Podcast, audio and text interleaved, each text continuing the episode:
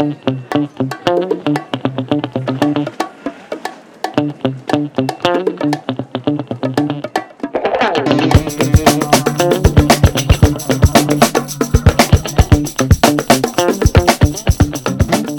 Hendrix, Janis Joplin, Jim Morrison, Kurt Cobain o la mismísima Amy Winehouse no solo tienen en común los cantos de las tarjetas de crédito, sino que ninguno llegó a enfrentarse a la verdadera crisis que mata más allá del cuerpo.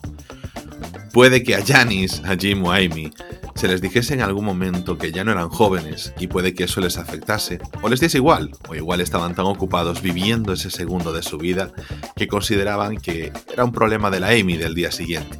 Y aunque para ellos no hubo día siguiente, para quienes sí lo hay, la crisis de la incertidumbre de ser adulto está ahí, ataca despacio y el dolor es persistente. Y este no es un editorial de generación de cristal, sé que alguno lo estará pensando. Nuestras referencias generacionales, y a la vez las suyas, solo podrían ver en nosotros esperanza de una época en la que el abanico de elecciones es mucho más amplio, mientras nosotros sentimos que el hecho de poder elegir es solo una ilusión. La condición es la misma, enfrentarte a la mediocridad de una vida con la suficiente edad, esos 30, en la que los golpes recibidos te han llevado a darte cuenta de que la única aspiración realista a la que puedes pretender es también la más importante. Esos días, esas horas, segundos o segmentos de felicidad en tu timeline de vida. Y además, tener la suerte de darte cuenta de que lo estás viviendo. Hoy ha venido para deprimirte a rayos la crisis de los 30. Comenzamos. Bueno, Ana, uf, venimos al episodio que más eh, angustia me puede dar, que es, es en el que tenemos que hablar de los 30 años, porque muchas veces hablamos a futuro, hablamos a, presente y ahora las dos líneas se juntan. ¿Cómo estás? Hola, pues ya muy bien, ya recuperada de, del COVID, me he tardado tres semanas, pero aquí estoy a tope de power. Y, y, sí, Jope, al final era un tema que teníamos ahí siempre pendiente y siempre hablábamos, porque aparte son pelis que nos han gustado, no desde ahora que tenemos 29, sino desde hace, desde siempre, ¿no? Es un tipo de película relacionada con la evolución, el paso de tiempo, la madurez, las etapas de la vida, que es un estilo de pelis, a mí particularmente me encanta y, yo sé que a ti también, Ángel. Entonces, eh, yo le tenía muchas ganas, le tenía muchas ganas a, este, a este podcast.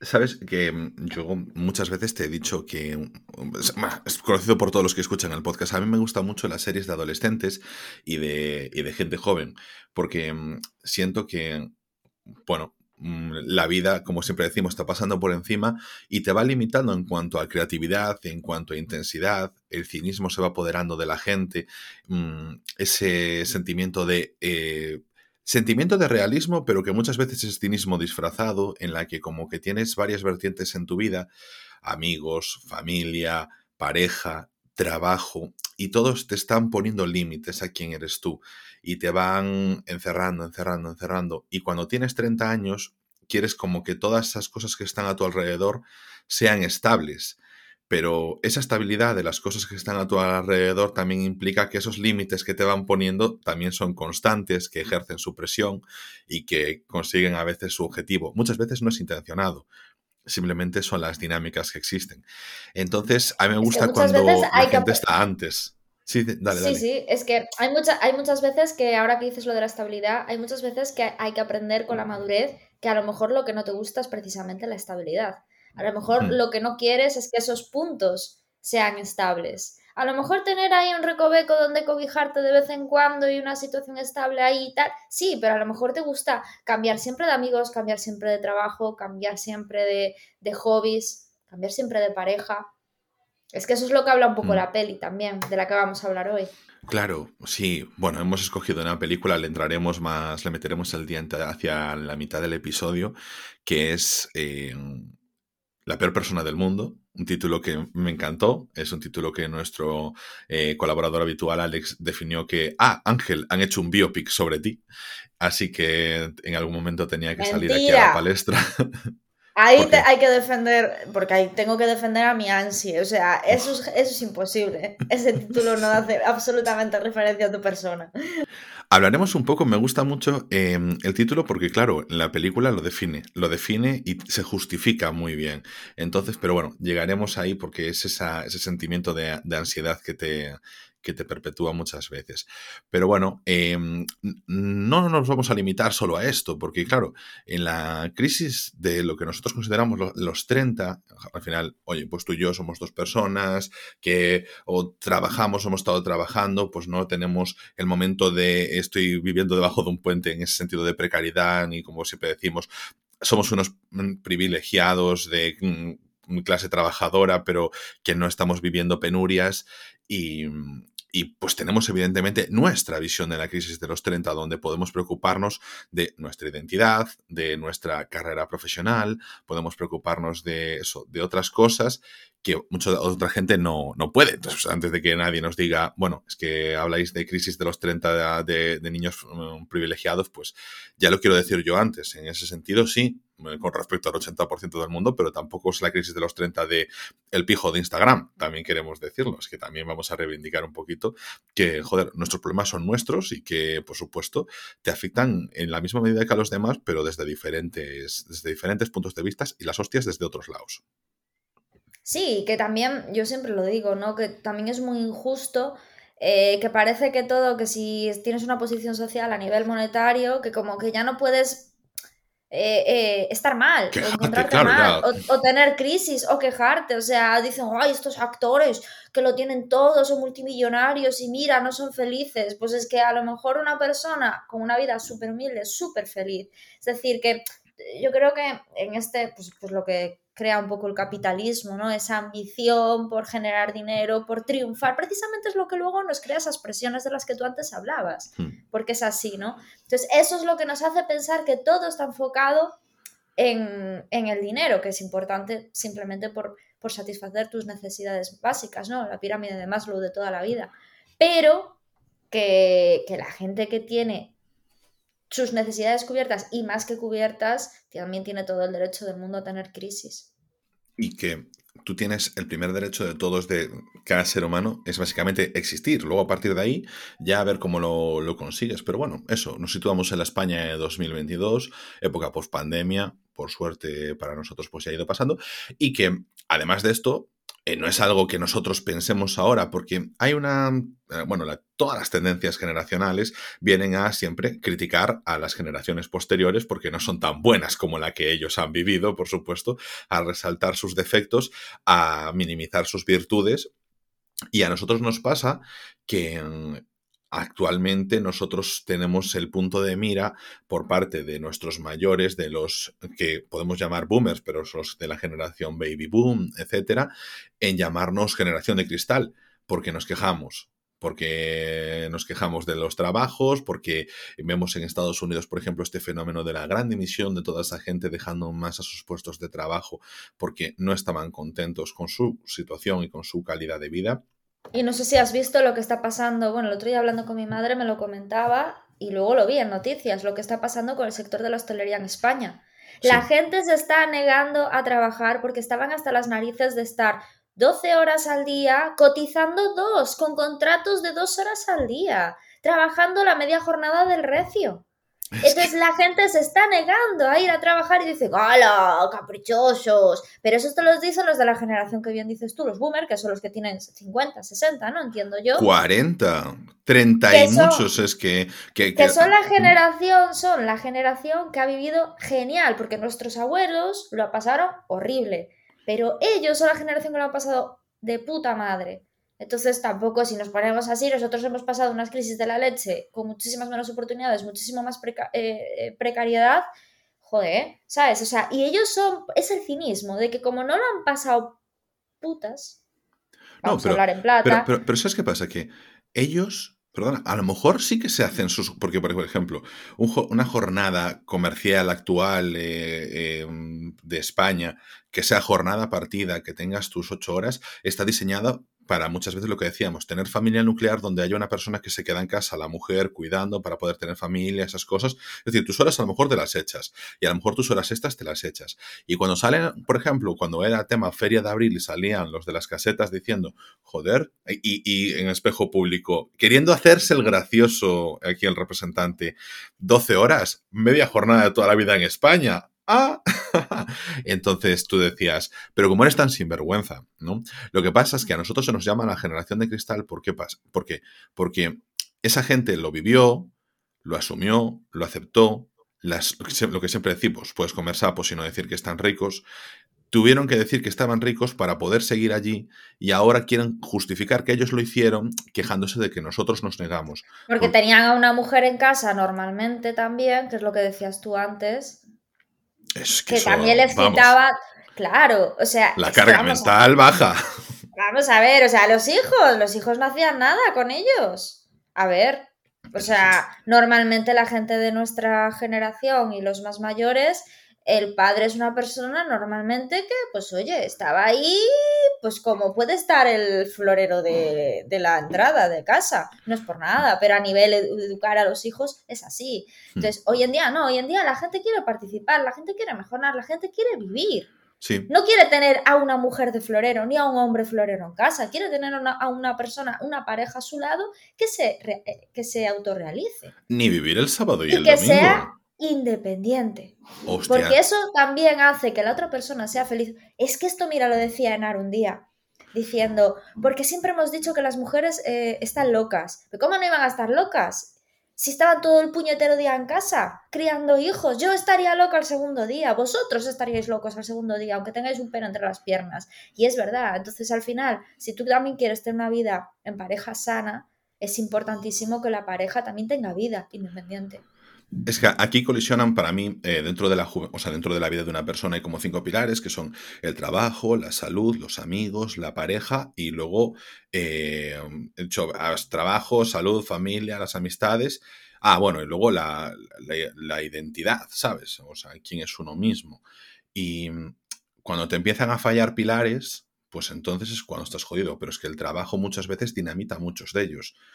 Dinamita que tus relaciones sociales puedan mantenerse porque claro, tus amigos, oye, si tienen mejor horario que tú, van haciendo unos planes en los que te tienes que ir excluyendo tú voluntariamente, pues porque no puedes salir a tu hora o, no sale, o tu horario es incompatible, tu salud se resiente porque no descansas lo suficiente, mm, tus relaciones de pareja se complican porque tú puedes tener una pareja, pero si después no tienes momentos de socialización como tenías antes con tus amigos, cuando dejas de estar con esa persona, ¿cómo encuentras otra pareja?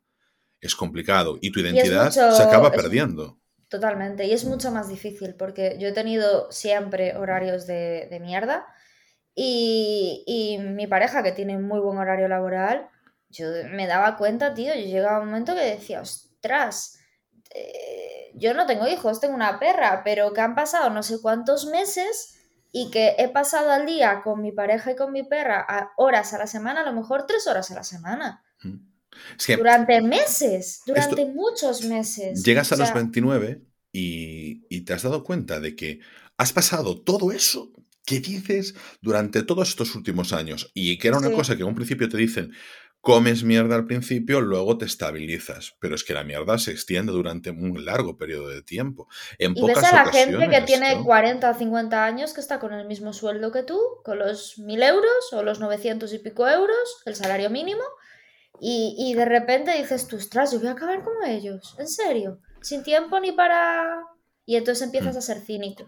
Claro, y eso cuando lo que dices tú, o sea, llegas, eh, imagínate que estudias una carrera, un ciclo, terminas a los 23 años, tienes hasta los 25, empiezas entrando, becario, esas cosas, pero esos últimos cuatro años se te hacen muy cortos y muy largos al mismo tiempo, en el que sientes que no avanzas en tu vida, pero al mismo tiempo que, que pierdes un poco la perspectiva Mm, y, es complicado. Y entonces empiezan otras inseguridades. Empiezan las inseguridades de te haces mayor, pero no tienes pareja. O tienes pareja, pero no sabes si es la adecuada. Si es la adecuada, si es que tiene que ser una pareja eterna. Luego, si tienes amigos, el hecho de quiénes son tus amigos, tus amigos del colegio, tus amigos de la infancia que estás con ellos por rutina, o a lo mejor no estás quedando con la gente que realmente te apetece quedar, pues porque ya tienes una rutina con esa gente, pero a lo mejor una persona random con la que hablaste un día de fiesta o la que conociste por otra persona y de repente tienes un combinas mucho mejor como amistad, como a nosotros nos ha pasado. Siempre cualquier persona que nos conozca pues ya habrá escuchado que Ana y yo no empezamos con muy buen pie en la carrera, porque Ana me detestaba poco menos. Pero. Es que, es que Ángel era muy pedante. Pero, claro. No, pero no te detestaba, simplemente decía, ay, ya está hablando, que se calle. Entonces, em, bueno, pues pasa eso, pero por incluso eh, gente que era mi amiga ahora es tu amiga, y viceversa, eh, no sé, esas cosas que acabas trayendo y acabas soltando si eres capaz de darte cuenta en ese momento amistades que han pasado mucho tiempo y que no, no te van a aportar, pero que estuvieron siempre allí. Y, te vas formando, si tienes suerte, a tu nakama, a ese grupo que, está, que va más allá del colegueo y de la cerveza y todo eso, pero que son esa parte troncal de tu vida. Y entonces ahí te solidificas tú en tu identidad alrededor de tus amigos. Bueno, tus amigos alrededor de ti, realmente. Eso, si te das cuenta, es precioso. Eso sí que es bueno cuando vas llegando hacia los 30. Es que, ¿sabes qué pasa? Que esto es como las relaciones. Eh, la gente se piensa que los amigos no son como las relaciones, pero es exactamente lo mismo. Exactamente lo mismo. Al final hacen la misma función, excepto, por lo menos para mí exceptuando la parte, pues eso, de compartir vida, la parte más pasional, la parte de, más carnal. De compartir, yo diría más la más carnal, porque ahí estás obviando la parte de esta gente que lleva 5 o 6 años compartiendo piso, que comparten más vida, como por ejemplo la serie Todo lo Otro, que por cierto, mientras estábamos preparando este episodio, yo me la, me la, me la vi, la tenía pendiente, la de Abril Zamora. Ah, buenísima. Claro, Y, yo pensaba, es que vamos a meter, empezar a meter un poquito de algunas referencias de las películas, porque estamos hablando de temas que han salido en películas, porque claro, es que todas estas cosas que decimos no es que nos vengan a nosotros de ahora, toda persona que ha pasado por la crisis de los 30 nos los, o sea, los ha ido contando en el cine. Pero bueno, es como que entre que siempre hay un monopolio de directores mayores y que los temas que interesan son otros porque los targets son otros, pues a veces eso no nos no interesa tanto. Y ahora se hacen series mucho más naturales o películas mucho más naturales como todo lo otro.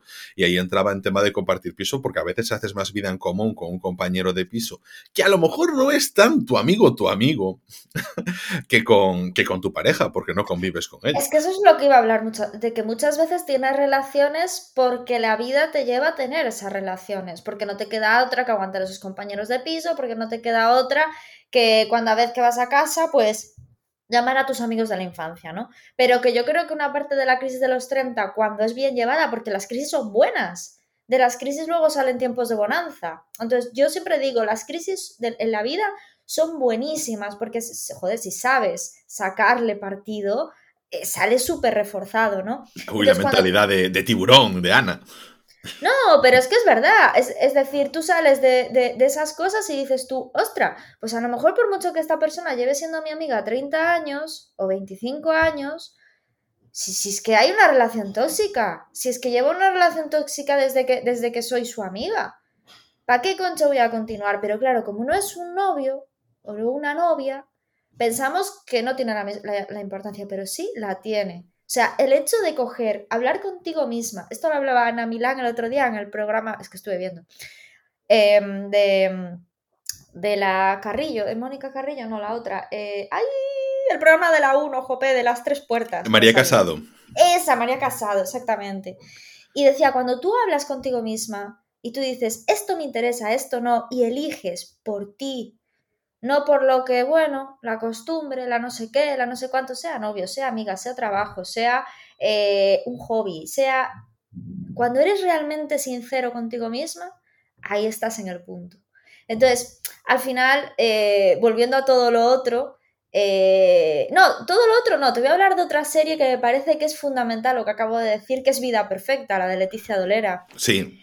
Que termina precisamente cuando ella se da cuenta de que que me da igual, que esto no tiene por qué ir por, por A, por B, por C o por D camino, que a lo mejor estoy saltando de uno a otro, pero si estoy haciendo realmente lo que yo quiero en ese momento y no estoy haciendo ninguna locura, ninguna cosa que diga, ostras, es que se le está yendo la olla, sino que simplemente estoy eligiendo los pasos yo, sin tener en cuenta las opiniones o las presiones sociales, ahí eso, eso es cuando la crisis viene de puta madre.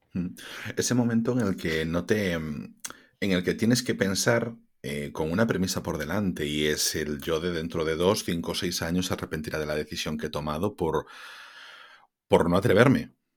Entonces, o, bueno, eh, Es como ese tip que te puedes decir a ti mismo, en plan, no me he atrevido a decir esto a mis amigos, porque a lo mejor, como decías tú, en una relación de amistad, como parece que no se puede cortar y que se corta, además tiene que ser definitivo, por supuesto. Luego están las amistades que simplemente que vienen y van, porque a lo mejor están, luego no están y luego dentro de muchos años vuelven y que no pasa nada, que parece que también tienes que ser amigo de todo el mundo y en todo momento mantener ese contacto todo el tiempo, que no significa no ser corresponsal emocionalmente con las relaciones interpersonales que tengas y preocuparte por los amigos con los que estás en contacto. Pero hay años de tu vida que a lo mejor no te llevas con una persona y luego vuelves porque compatibilizáis muy bien. Y vuestras situaciones son diferentes. Y, entra en la madurez de simplemente de aprender a soltar cosas que luego a lo mejor vuelven o a lo mejor no vuelven, sin esperar que vuelvan sí, a tomar esas cosas con naturalidad. A tomar como parte de la vida. Y parece que las redes sociales o que, pues eso, las presiones que tenemos nos dicen que las cosas tienen que ser, pues, una película de, de, Hollywood, ¿no? Sí, ¿no? Y en lo que, que, además que es como que cada integrante tiene un papel que se tiene que después hacer un cierre de círculo y muchas veces en la vida, pues muchas veces esa gente simplemente tiene que salir del círculo. Eh, joder, hablabas tú de de, vida perfecta. No sé, yo. Es que la verdad, todo lo otro me gustó mucho por la naturalidad que trataba nuestra, nuestros 30 años. ¿eh? Es que habla de la precariedad. O sea, eh, la vida perfecta es una crisis existencial de, lo que estamos hablando antes, pero es que directamente yo creo que. Mm, todo, lo otro, sí. Eh, habla de la precariedad básica. sí, pero bueno, oye, también. Mm, bueno, luego te, hago el apunte. Me, sorprendió muchísimo la normalización que se hizo de las drogas en todo lo otro. O sea, pero completamente adaptada, como por ejemplo también bien Cardo. Yo creo que como tú y yo normalmente nos movemos fuera del círculo droga, pues es como que a mí es algo que me sigue llamando la atención a, mis 30 años y no sé, a mis 29 años, y no sé si es algo muchísimo más extendido, porque creo que nuestro círculo está en otro mood y que, o que a lo mejor es... que es que nosotros nos movemos en, en otros rollos. Aún el otro día lo hablaba con una amiga que tenemos en común, Ángel. Pero que, nos movemos en otros rollos, pero en cuanto sales un poco, sobre todo a través de la vida laboral de mucha gente, Empiezas a ver ahí un mundo que está muy, mucho más normalizado de lo que quizás. Y mira que jope, que tú tienes tus amigos por tu cuenta de mil sitios y yo y, el grupo nuestro de amigos y no nos movemos en ninguno en esos tiempos. Claro, pero, que es, muy común. Y, gente que compatibiliza perfectamente contigo que eh, eh, a todas horas y sin embargo que nosotros. Bueno, lo es siempre. Las drogas no legalizadas. Vamos a quitar porque dentro de eso nos vamos a sorprender seguro muchísimo de gente que dentro de unos años nos diga, pues es que yo siempre fui alcohólico, por ejemplo. Buah. Ya sabemos el tema del alcohol, que es así siempre muy complicado. Em, luego, con el tema de las expectativas laborales, porque ahora nosotros em, nos movemos en un mundo en el que, yo lo hago contigo, Ana, o sea, ¿qué presión tiene que ser el, todo el tema, la gran, para mí una de las grandes bombas de humo de ventas que se nos hizo fue el mundo del marketing, que nosotros acabamos en publicidad, lo vimos de primera mano, de la marca personal, por ejemplo. Y ahora extraponencialmente, extraponencialmente me lo acabo de inventar, em, con las redes sociales, todo el mundo tiene que tener una marca personal porque todo el mundo tiene que poder ser influencer. Tus aspiraciones entran ya dentro de la cabeza de un niño ser influencer es que hasta tu perro, hasta tu mascota la vuelves influencer. Claro, es que hacerte una red social para tu mascota, lo que sea, pero es como la necesidad que tenemos de, tener esa exposición se ha convertido en un trabajo para gente que es menor de edad incluso, que, que, tiene cinco años y ya está grabando vídeos, que sus padres se los monetizan y todas esas cosas, lo que tú quieras. Eh, es que es como meter más y más y más intensidad y más exposición. Creo que aún no somos Em, lo suficientemente conscientes viéndolo. Lo, vemos, pero no somos conscientes de la influencia que ha tenido en los últimos años y para nuestra generación la interconectividad a través de las redes sociales y la exposición pública. Que todo el mundo tenga la opción de ser, entre comillas, famoso, es como eh, una presión tan grande en nuestra cabeza porque es elevar todas las comparativas, todas las expectativas, porque es verdad que antes comparativas siempre hubo. Tu padre diciéndote, bueno, pues te, eh, te primo a te en trabajo eh, tu prima ya se está casando y ya está pensando en tener un hijo. o la vecina del quinto ya tiene, ha conseguido un puesto de funcionaria y tú aún estás ahí con este trabajo precario. Sus comparaciones siempre han estado, pero estaban como muy focalizadas. Al final iba a ser tu, tu padre, tu madre o a lo mejor algún amigo y ya está. Pero es que ahora tú quieres estar tú, tú solo con tu mundo y tu mundo son tus redes y expresión por todas partes. Eso no lo tenemos contabilizado. Y claro, de alguna forma te tiene que afectar.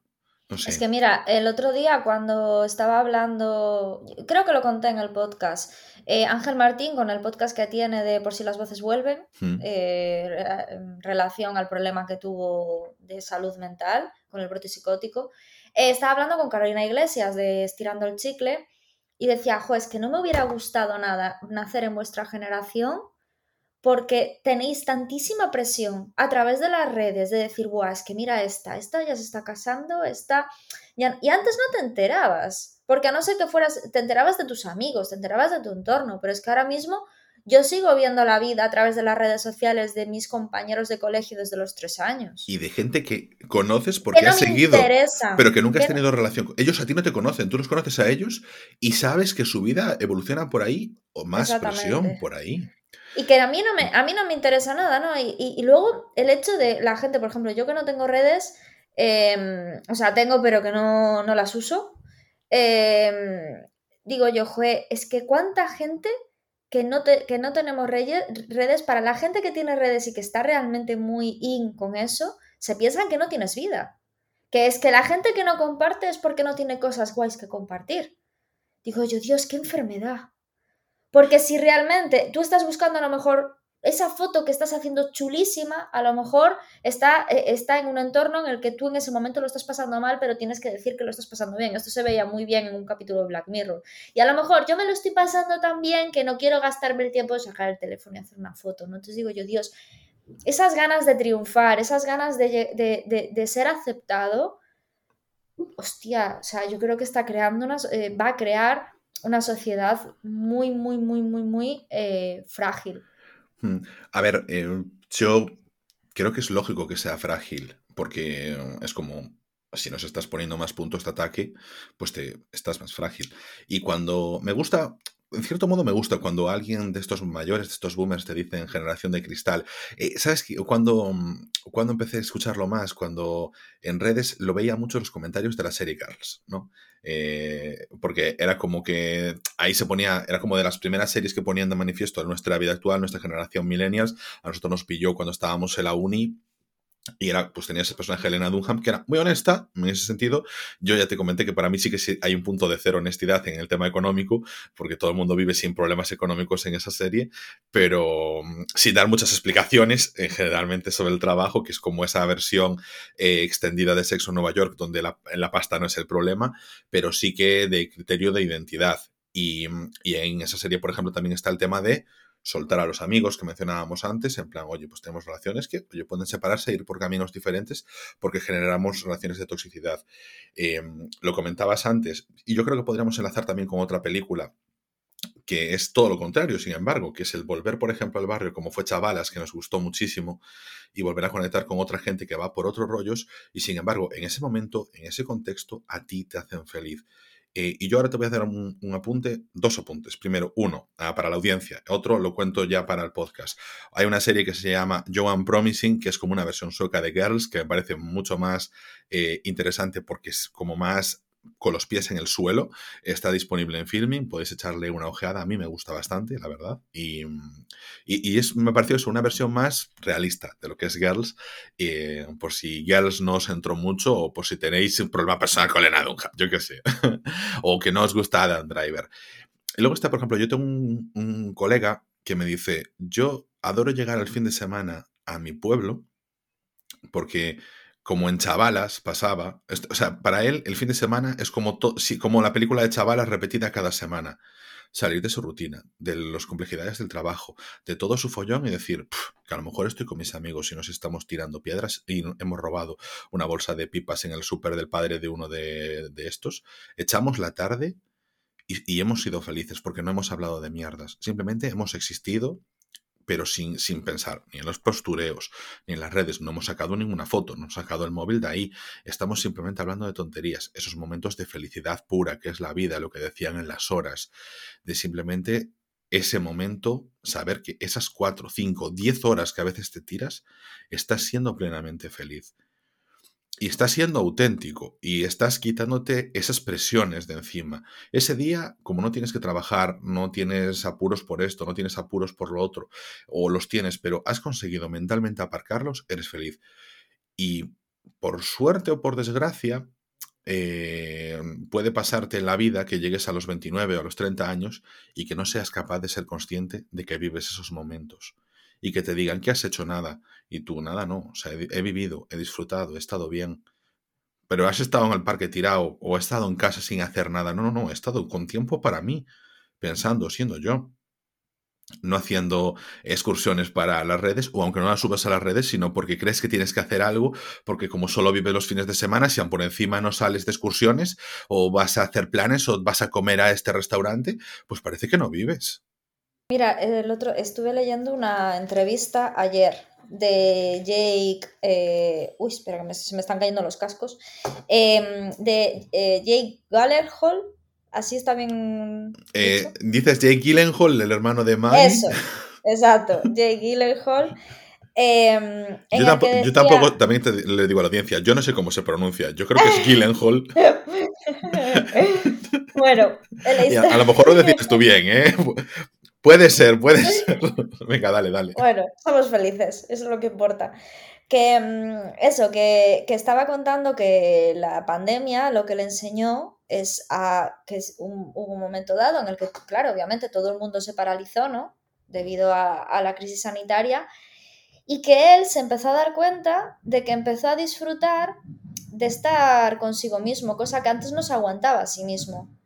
Entonces, él dice que, claro, se metía en un trabajo a otro, otro, porque tenía que triunfar, tenía que tener éxito, tenía que tener éxito, y ahora este trabajo y este otro, aparte se ha metido en un mundo mucho de cine de autor, este, este actor.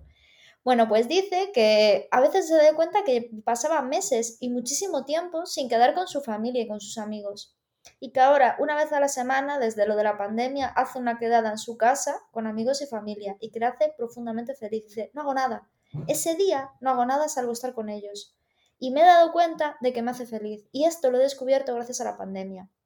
Y ahora doy muchísimo menos importancia a mi parte laboral, porque estamos fabricados para que nuestros éxitos se basen en la, en la, vida profesional o en que nuestro cuerpo sea perfecto o que tengamos una relación de ensueño, cuando la perfección es simplemente volvemos otra vez a lo que decía Ana Milán, a saber hablarse consigo mismo y disfrutar de todos los aspectos de la vida con tranquilidad, sin esperar nada, simplemente disfrutando de lo que te viene o sufriendo con lo que te viene. Yo te, yo te diría más, o sea, para mí hay una cosa que, que es como un mantra, que es como que estaba aprendiendo un poco más, sin esperar nada, no, solo es casi una cosa, y es que la decisión que tome tampoco me la tenga que reprochar después ese sería como el camino y no siempre lo cumples si te vas a reprochar a mil cosas, que a veces nos ponemos una autoexigencia siempre súper grande.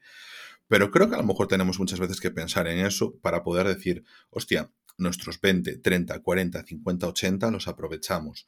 Aprovecharlos es eso, disfrutarlos, hacer lo que te hace sentir bien, como decías tú, como decía eh, la Ana Buena, Ana Milán. Pero, eh, claro, cuando de repente te viene toda esta presión de este mundo que va súper rápido y que tienes que hacer mil cosas, tienes que ser productivo, tienes que empezar una startup mientras trabajas, levantarte a las 4 de la mañana como los grandes ejecutivos de Wall Street, al mismo tiempo tienes que tener una buena pareja, tienes que enseñarlo, que no solo es eso, la mujer a veces tiene que ser eh, honesta y parecerlo y tú tienes que tener una buena pareja y enseñar lo que es genial, tú tienes que ser activista en redes, tienes que estar eh, en modo woke para Twitter, pero al mismo tiempo eh, no puedes caer tampoco en las eh, superficialidades de la ideología y tienes que ser profundo. Tienes que leer a Marx por la noche y tienes que leer el New York Times por la mañana. Tienes que hacer todo eso y al mismo tiempo ser una persona mentalmente estable y disfrutar. Es que esto es lo que nos ha enseñado la pandemia. O sea, tal cual lo dice este actor, pero es que me estoy acordando ahora mismo lo que acabas de decir de Estirando el Chicle. Al final Estirando el Chicle es un podcast que se hizo famoso gracias, o sea, gracias a la pandemia, coincidió, a lo mejor también se hubiera hecho famoso después, ¿no? Pero metió el pelotazo en la pandemia. Y precisamente a mí lo que me transmite estirando el chique es precisamente todas esas cosas que acabas de decir. Que me da igual ser guapa, que me da igual ser no sé qué, que me da igual, que, que os den a todos por saco. Que eh, a mí cuando a veces está hablando Victoria, digo yo, es que yo de mayor quiero ser como ella, de verdad te lo digo. O sea, esa, esa, esa, sensación en tu vida de que te den igual las cosas, ¿no? Y, y, y decir, joe, puedo llegar, puedo no llegar, pero ser fiel a mí misma hmm. y, disfrutar muchas veces, pues eso, de, estar en la playa con tu perra, con tu pareja o con tu perra tú sola o con tu perra con tus amigos. Para mí es imprescindible. Y yo también lo he descubierto gracias a la pandemia. A mí me ha venido muy bien. Yo tengo una cosa que, por ejemplo, que sí que he aprendido es, tía, tienes que pedir mucho. O sea, tienes que pedir, porque siempre hay en, en las relaciones de amistad, de pareja, siempre hay alguien que tira más, pero una cosa es tirar y otra cosa es pedir. Y tienes que pedir para ti, tienes que pedir a tus amigos para ti tienes que pedir, ellos ya te dirán que no, ya te irán poniendo sus límites, obviamente, tú tienes que pensar en ellos, también tienes que ofrecer, o sea, es una relación de cuidados, pero no puedes quedarte al margen tú mismo. Necesitas ayuda, o quieres ayuda, o quieres compañía, quieres esas cosas. es que precisamente eso es lo que nos enseñan las redes y la presión social. Que tenemos que ser. Eh, tenemos que estar, ser siempre fuertes. Claro. Entonces, eso es lo que hace que muchas veces no digas, no, mira, es que en este momento, con total naturalidad del mundo, necesito pedir ayuda en esto. Es que, fíjate, era esto, era, esta era una clave que yo lo había escuchado en un podcast que os, bueno, un programa de YouTube y podcast que os recomiendo encarecidamente, siempre es el de Gameplays, que mm, hablaban sobre el tema de precariedad, los jóvenes, no recuerdo exactamente el programa, eh, creo que el, el tema iba por ahí, y entonces uno de ellos decía, eh, uno de los chicos que estaba en la mesa de debate, decía, es que creo que era rapero, pero no estoy muy seguro, disculpadme eh, por no citar bien, pero decía, es que se, los, la gente mayor se queja de que nos estamos quejando constantemente. Y yo digo, es cierto. Y, y, bien que nos estamos quejando. Nos quejamos de que sufrimos, de que lo pasamos mal, de todas esas cosas. Es lógico que nos quejemos. O sea, lo que, quienes lo hicisteis mal fuisteis vosotros de no quejaros nosotros estamos diciendo que las cosas no nos gustan, que no nos gusta estar tristes, que no nos gusta tener que comernos nuestras ansiedades, nuestros sentimientos. España estaba compitiendo con Estados Unidos en ansiolíticos y en antidepresivos. ¿Cómo esperas que viva así? Que, o sea, ¿quieres que viva así, que me lo calle, que me lo coma, que me lo trague, que me medique y que me, y que me esté yo en plan bien y ready para romper caderas todo el puto rato? No, hostia, tengo que soltarlo, tengo que decirlo, tengo que actuar, tengo que hacer cosas, pero a veces necesito ese apoyo, necesito esa red, necesito coger y decir, tiro a, tirar ayuda, a pedir ayuda, es como que... Esa es la misma gente, la misma Ángel Rey, que luego coge y dice, es que a, a, gente de ahora no, no aguanta nada, se divorcian todos. Y dices tú, pero ¿cómo no se van a divorciar si no se aguantan ni a sí mismos? Volvemos a las mujeres locas. Volvemos a las mujeres locas. Hmm. Si tú no estás bien porque la, porque la situación no te deja estar bien contigo misma, ¿cómo te va a aguantar la gente? ¿Cómo te van a aguantar tus amigos? ¿Cómo te va a aguantar tu familia si no te aguantas ni a ti mismo? Hmm. Esa es la misma gente que permitía que sus mujeres estuvieran en casa, ¿vale? Rascándosela y, y, y, rascándolas en el sentido profesional, ¿no? Porque luego trabajaban 24 horas, porque en realidad el trabajo de ama de casa es 24 horas, en encima con hijos, porque es así dices tu tío, o sea, que os quejabais, es que esas mujeres ahora, ahora por eso están moviéndose todo lo del feminismo, es que ya era hora de que nos empezáramos a quejar, ya era hora de que nos empezáramos a quejar de las 12 horas eh, cotizando dos. Hmm. Ya era hora de todo eso. Porque yo no tengo por qué estar 12 horas en mi puesto de trabajo y diciendo quiero tener un hijo o quiero, joder, tío, tenemos 30 años, ¿cuántos, ¿cuántos amigos no conocemos que no pueden permitirse pagar un piso solos? Sí. O quiero vivir, o sea, es que porque también el objetivo tiene que ser, que parece que, ¿sabes? Como cuando hay hijo, es como, bueno, sí, vale, tiene hijo, tal no sé qué, eso tiene, como tienes una responsabilidad añadida a tu vida, que es un hijo, y es algo que ha sido el garante y la prioridad en la perpetuidad de la especie por razones obvias, es como que hay como un poquito de margen de que tú, una vez que lo tienes, una vez que lo tienes, algo puedes hacer por lo menos los primeros años. Vale. Quieres decir que lo quieres hacer para vivir y es mucho peor. No, no, quiero el tiempo porque quiero salir a disfrutar. Oye, perdona, pero tienes una responsabilidad que es el trabajo. Oye, perdona, me pagas por horas de servicio. A partir de esta hora ya no me estás pagando. ¿Por qué tengo yo que tal? ¿Por qué tengo que responderte el móvil? ¿Por qué tengo que responderte un correo? ¿Por qué tengo que quedarme esa hora más? Es porque, oye, es que si eres responsable, eres responsable. Y yo, ¿y tú, empresa, no eres responsable conmigo y decir, si, no te, si quieres que me quede, me pagas esa parte. Esa responsabilidad no la entendemos. Y entonces, claro, nosotros... A veces ni eso, ¿eh? Porque por mucho que te paguen, muchas veces no te merece la pena. Bueno, pero que, que tengas tú la opción de elegir. Eso ya es otro... Exactamente, que tengas por lo menos la opción de elegir. A mí me, puede, a mí me puede interesar hacer horas extras, que estamos hablando eso de contratos. Oye, pasta, eh, servicio, pasta, servicio, yo quiero ganar más, en ese momento lo hago, perfecto. Pero yo quiero, yo quiero a lo mejor vivir. Y tú eso, tú eso no lo pones en el mismo valor. Y a mí no hay, no hay euro a lo mejor que pague mi tiempo. Eh, de horas extras. Yo hasta tal punto sí, pero después ya no. Pero claro, luego nos encontramos con, eh, una vez más, vivimos en esta sociedad mercantilizada, quieres hacer lo que tú quieres hacer y a lo mejor no puedes. Y estamos como, eh, de, no sé si te lo dije, Ana, vi la película que me había recomendado hace mucho tiempo y me la volviste a recomendar para este podcast, francesa. Me encantó, o sea, me pareció buenísima, buenísima. O sea, em, esa crisis de esta persona, esta protagonista que era bailarina, es que como que tenía como muchas cosas. Creo que la película, el único fallo que tiene es que intenta meter demasiadas cosas y, es una película de dirección casi novel, entonces es como... Es que habla precisamente de todo esto. Todo esto. De lo que es la... De todo, de precisamente de esto, de la crisis de, con los amigos, de la crisis contigo misma, de la crisis de pareja, de la crisis profesional. Ella es una, la protagonista es una mujer que es bailarina, es eh, suplente en, en una compañía de danza ve como su carrera no avanza porque, claro, pasan los años, entra gente mejor que ella, su puesto siempre va a estar ocupado, nunca va a estar ahí. Llega un momento en el que le dicen, mira, ya no tenemos sitio para ti en la compañía, tu tiempo ha pasado y no has conseguido lo que querías. El mundo de la competitividad. Eh, te damos opción a ser secretaria. Bueno, pues no quiero eso. Ves que tus amigos, eso, quienes eh, estaban a muerte contigo con yo no me caso, quiero tener otra vida, quiero ser algo más bohemio, lo que sea, pues al final se acaban aferrando a la estabilidad.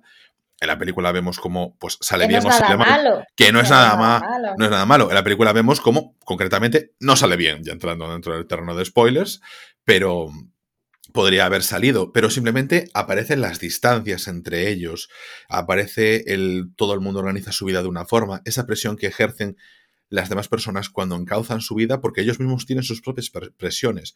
Las encauzan como ellos quieren, mm, tú ni siquiera lo sabes, solo sabes que ellos están haciendo cosas y que tú no, y que te estás quedando atrás y siempre te estancas, que estás compartiendo piso, que estás viendo cómo ya hay gente joven, más joven que tú, que está que teniendo logros, logros entre comillas, que tú no has tenido ni puedes aspirar ya a tener porque, entre comillas, se te ha pasado el arroz. Em, necesitas esa cosa de recuperar la juventud. Todos, a lo mejor en algún momento lo hemos vivido. Te digo todos, pero no, porque cada uno ha vivido cosas diferentes que seguro que se han visto en esa película.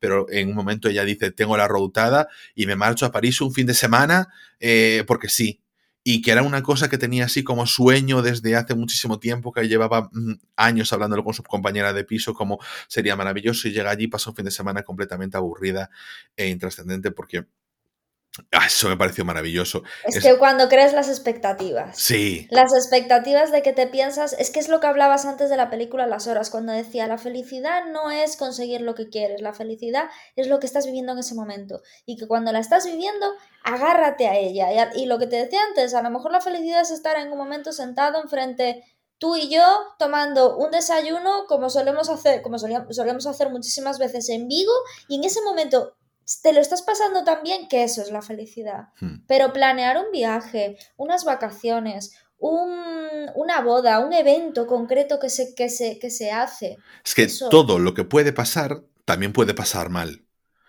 Entonces es vivir en base a las expectativas. Que a lo mejor te lo pasas bien, pero no, no sientes esa henchida de corazón, ¿sabes? Ese momento dices. Tía, pero tú has escuchado muchas veces, igual que yo, esto de. El orgasmo de la felicidad. No, pero eso de me lo he pasado mejor planificando el viaje que en el propio viaje.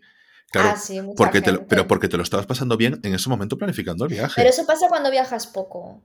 No, pero no, no, no, pero es que a lo mejor yo te lo. Creo que sí. No, yo, creo, que cuando viajas ya mucho, ya llega un momento que dices, voy y lo que sea. No, pero eso yo no viajo mucho y también digo voy y lo que sea. Pero digo, pero no es por el hecho de planificar, es porque en ese momento tenías las ilusiones, tenías todo eso, tenías las ilusiones de lo que iba a pasar. Esa planificación estaba con lo bueno que podría pasar. Entonces en ese momento lo disfrutabas en tu cabeza. Ese era el momento de la felicidad. Luego el viaje, pues a lo mejor no cumplía las expectativas. Entonces ese no era el momento de la felicidad. Por eso no es que te guste más planificar que hacer el viaje, pero es que en ese momento de la planificación estabas siendo feliz y en el viaje a lo mejor no lo terminaste de ser. Yo es que me estoy acordando de un viaje contigo y de una escena... ¿En la que me dormí? No, tú no eres el protagonista. Eh, nuestro amigo. No, bueno, no, no, no, no, Durmiéndose. Es que se me acaba de venir la cabeza, tío. De verdad. Es que fue horrorosa la imagen. No, pero claro, es que eh, eso, los viajes improvisados, esas cosas, al final lo que te quedas es con esos momentos, sobre todo si lo haces con amigos, lo haces solo, pero el viajar solo, qué poco se habla de viajar solo. Por eso a mí me gustan mucho esas películas de, por ejemplo, como esta eh, Alma Salvaje o Hacia Rutas Salvajes, muchas veces no solo por el hecho de me desprendo de todo, me suelto, hago el Camino de Santiago solo, viajo solo. Yo en mi último viaje conocí a gente que estaba viajando exclusivamente sola porque necesitaban conocerse a sí mismo, necesitaba salir de toda la zona de siempre siempre para quitarse todas esas presiones de gente que te está diciendo cómo tienes que vivir tu vida y simplemente estar con ella misma, haciendo otras cosas. Y como eh, llegaban al final de su viaje, yo me encontré con una persona que estaba ya llegando al final de su viaje, que le quedaba simplemente un par de semanas, pero que llevaba meses viajando. Y otra que era ese viaje justo donde estaba yo, había ido de viaje ella sola y que venía, salió de casa acojonada y volvió mucho más fuerte, porque se abrió al mundo, el mundo se abrió a ella y, todo le fue bien, la verdad. Las dos chicas mm, dijeron que fue una gran experiencia para ellas el haber viajado sola. ¿Sabes que cuando te pasa eso? A mí me pasó, yo estuve dos años preparando el Camino de Santiago con, con mi amiga de la infancia, con una amiga mía de la infancia, y lo tuvimos que atrasar porque su madre se puso muy enferma. Y, y entonces lo tuvimos que atrasar dos años. Y cuando lo hicimos, Ángel, con todo lo planeado que estaba, eh, fue mil veces mejor, porque no nos imaginábamos todo lo que nos ocurrió en ese viaje, ¿no? Fue, mil veces mejor. Y cuando eh, el problema de eso, de lo que dices tú, ¿no? De cuando te das cuenta de todas las experiencias que vives, de que el viaje te está siendo enriquecedor, de que te estás conociendo a ti mismo, de que todo el rollo ese, te estás conociendo a gente, hablando con gente de otras culturas, que al final eso te enriquece. De repente llegas a casa, en mi caso fue después de 13 días, como si estuvieras flotando en una nube, y crees que eso que has vivido durante esa época lo puedes seguir manteniendo en la tuya. Y puede ser un, o sea, un choque, ¿sabes? A mí es que me pasó en una edad en la que no tenía, no era adulta, era, yo, te, yo hice el camino de Santiago con, 20, con 19 años, 20 años. Pero si me hubiera pasado ahora, yo diría, Dios mío, y ahora volver a enfrentarme a la vida normal, ¿sabes? Que dices tú, ostras, tiene que ser también muy complicado. Si me pasara ahora mismo, ojito, ¿eh? No sé si me entiendes por mm, dónde voy. Ese choque de repente de llegar en una nube, de decir, ostras, todo lo que estoy viviendo, todo lo enriquecedor. Concho, que me estaba lavando las bragas con un puñetero jabón de, de, lagarto, que a veces, ¿sabes? Que tengo la regla, que para sacar aquellas manchas era horrible, lo vamos a hablar finamente porque es que es así. Y de repente dices, y me daba igual, y era feliz. Hmm. Entonces es muy enriquecedor, pero cuando llegas otra vez a la vida normal y luego ver cómo mes tras mes, tras mes, tras mes, tú pierdes un poquito de todo eso que ganaste durante ese viaje y vuelves otra vez a ser la persona que eras. Eh, es como que sientes, a lo mejor, yo tengo la cosa de que sientes, y eso es lo que me trasladaban esas personas, porque sabes que yo también soy de viajar solo muchas veces. Y últimamente no tanto, pero, pero incluso viajando con gente, a veces salgo solo. y, entonces es cuando conoces a otra gente. Es que, tío, yo me acordé, es que ahora voy a contar una anécdotita. Eh, yo me acordé porque estaba viendo, empecé a ver una serie que se llama Tokyo, Tokyo Vibe o algo así de, de, mm, de HBO. Tokyo Vice. Porque Tokyo, Tokyo Vibes es el podcast que hacemos David y yo. Es normal que no sepas el nombre porque no nos escuchas. Vale, es que no me acuerdo. Bueno, sí, esta es Tokyo Vice, es la de HBO Tokyo Vice. Exacto, de, HBO, ¿no? Y de repente eh, estaba hablando en japonés y tal y que cual, y yo me. Eh, mi pareja, fíjate qué chorrada, que dijo: Ostras, no sabía que el japonés era de arriba abajo. Se escribía, ¿no? Y yo le dije: Yo lo sé porque en el camino de Santiago me fui por ahí una tarde entera con un chico coreano.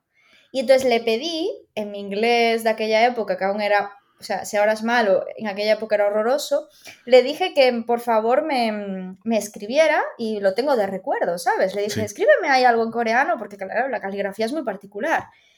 Y vi que escribía de arriba abajo. Y digo yo, buah, tío, esas cosas que haces de viaje, que mi, mi, mi, amiga me dijo, tía, me duelen muchísimo los pies, me voy a quedar aquí a dormir. Y yo cogí, me fui con un coreano por ahí, mm, no sé, 12 horas, que no sabía ni hablar su idioma. Dices tú, es que esas cosas, esas cosas solo las haces de viaje. Y sabes, pero lo haces de viaje porque cambia completamente tu entorno. Y lo que decía antes, todas esas expresiones que se conforman a tu alrededor desaparecen.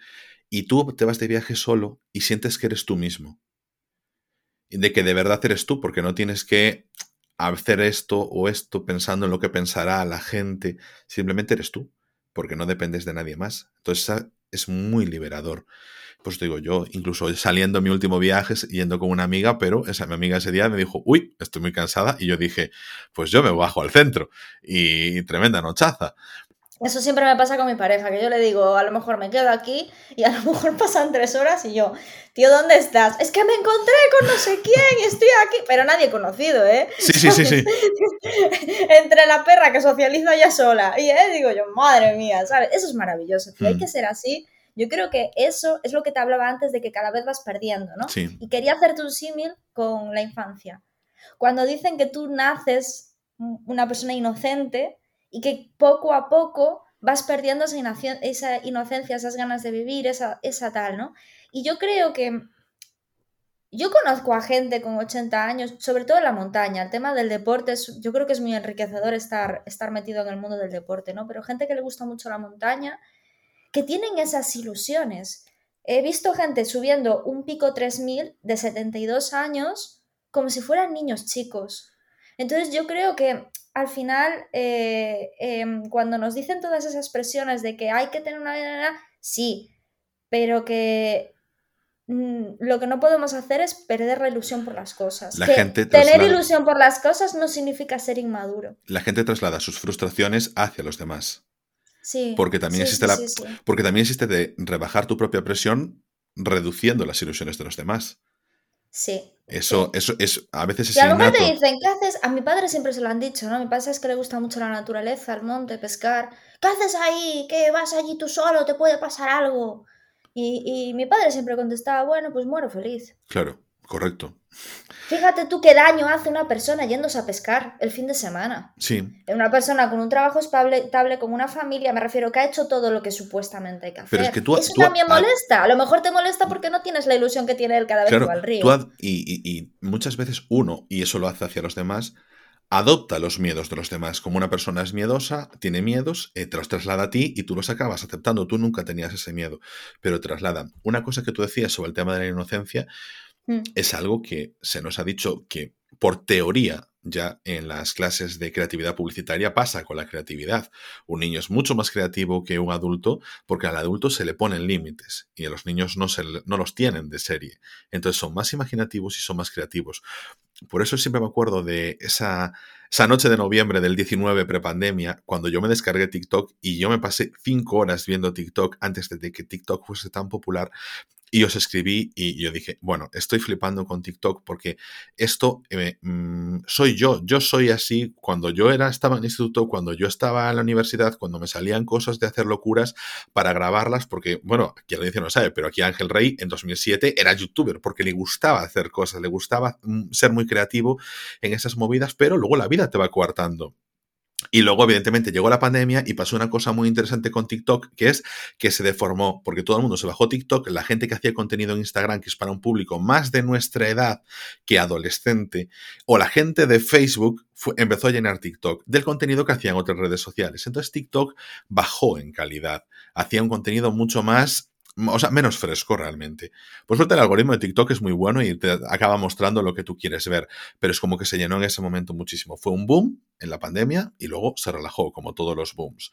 Y yo creo que eh, podríamos ir pasando ya para la película, ¿no? Porque llevamos 53 la minutos. Peor, la peor persona del mundo, eso te iba a decir. Que es un poco de todo lo que hemos hablado ahora, pero mm. bueno, más específicamente. Si queréis ver una película menos pulida que esta, porque creo que es menos pulida, pero que toca muchos más palos, es Frances A. O sea, es una recomendación mm. de Ana de verdad increíble, que me da un poco de pereza, te voy a decir una cosa, creo que tiene una carátula muy mala y que yo que soy de juzgar. Sí, es que parece, parece una... Yo sabes que pensé que era un documental de una bailarina. Eh, por la carátula. Yo siempre lo digo, soy de juzgar los libros por las portadas y me tiraba para atrás la carátula. Es que decía, yo no, puedo, no puedo con ella. Y esta me yo siempre pensé que era un documental, te lo juro. Y cuando me lo puse, y de repente, sabes que normalmente yo veo las cosas sin ver la sinopsis y yo, ostras, ¿y esto? no hay subtítulos ni nada, ni personita hablando de no sé quién, típico de documental, ¿no? Sí. Y de repente digo yo, coño, que es una película de ficción. Pero te lo juro que pensé que era un documental, pero durante años antes de verla. ¿eh? Y yo porque, vamos, o sea, porque cuando dijiste tú, eh, me apoyé bien, es cierto, a ver, menos en que era Greta Gerwig y todas esas cosas, pero sobre todo en que teníamos que hacer esto, tú me la volviste a traer y no es una cosa... A ver, lo típico, de tú haces una recomendación porque acabas de ver algo y dices tú, esto me gustó, pero un año después me la volviste a recomendar.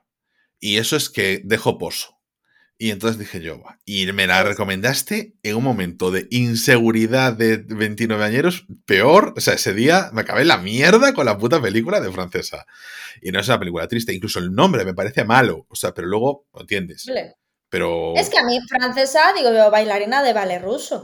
Claro.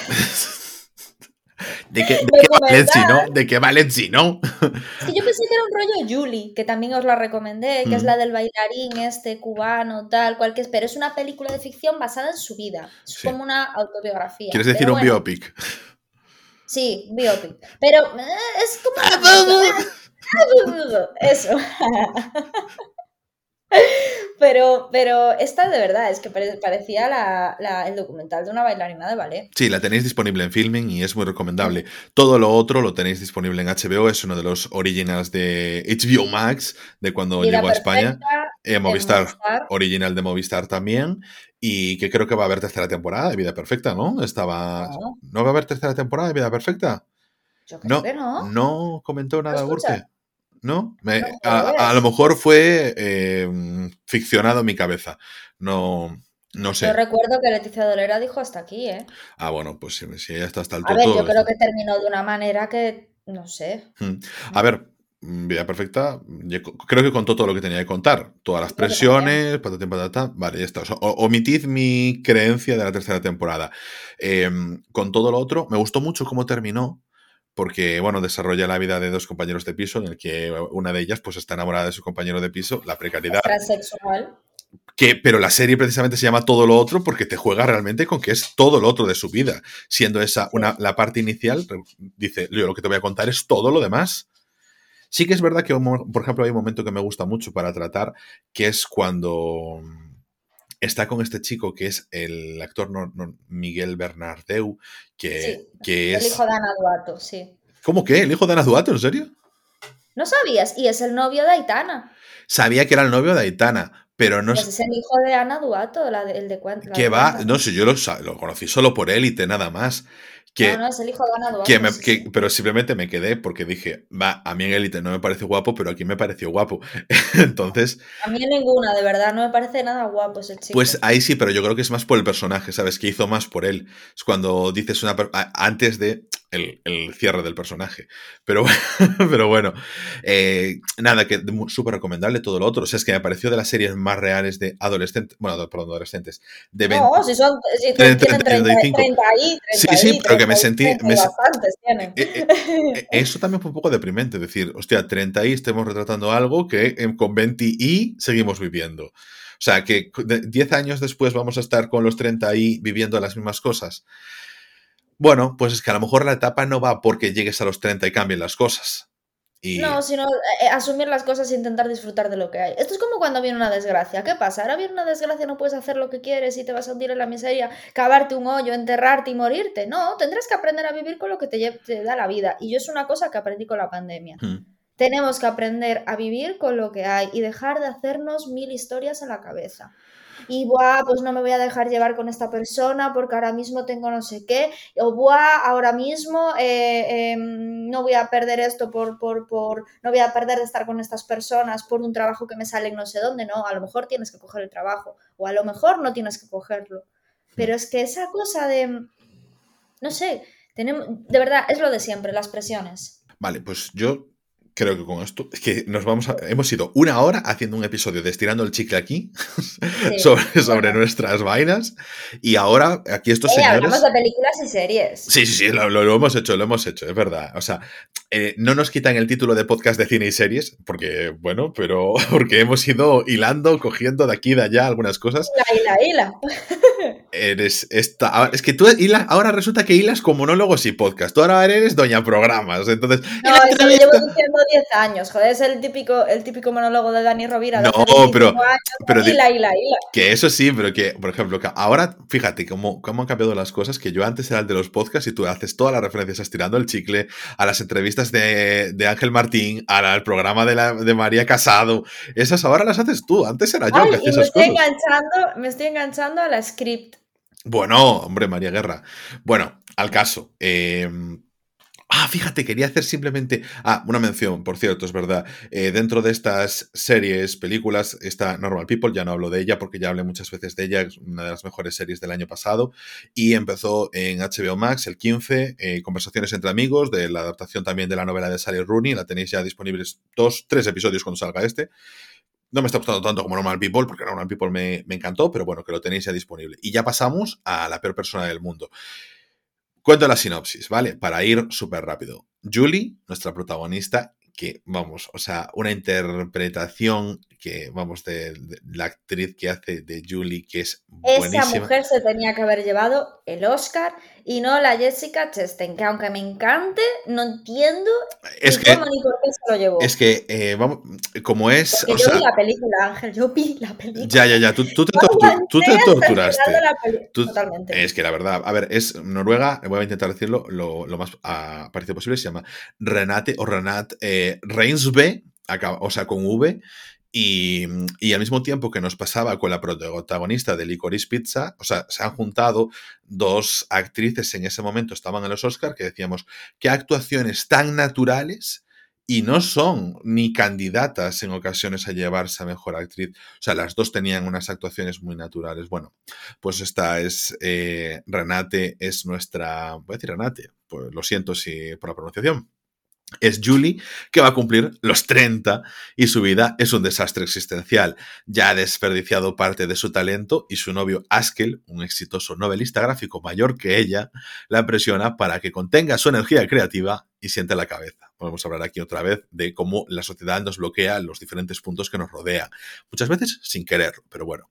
Una noche se cuela en una fiesta y allí conoce a un joven que se llama Eivin, nombres noruegos, ya sabéis, y bueno, tras eso no tarda mucho en romper con Askel y se embarcan pues en una nueva relación con este muchacho con la esperanza de que su vida pues que coja una nueva perspectiva. Dice, bueno, pues crisis, cambios y vamos a intentar encararlo hacia algo eh, más correspondiente con mi edad.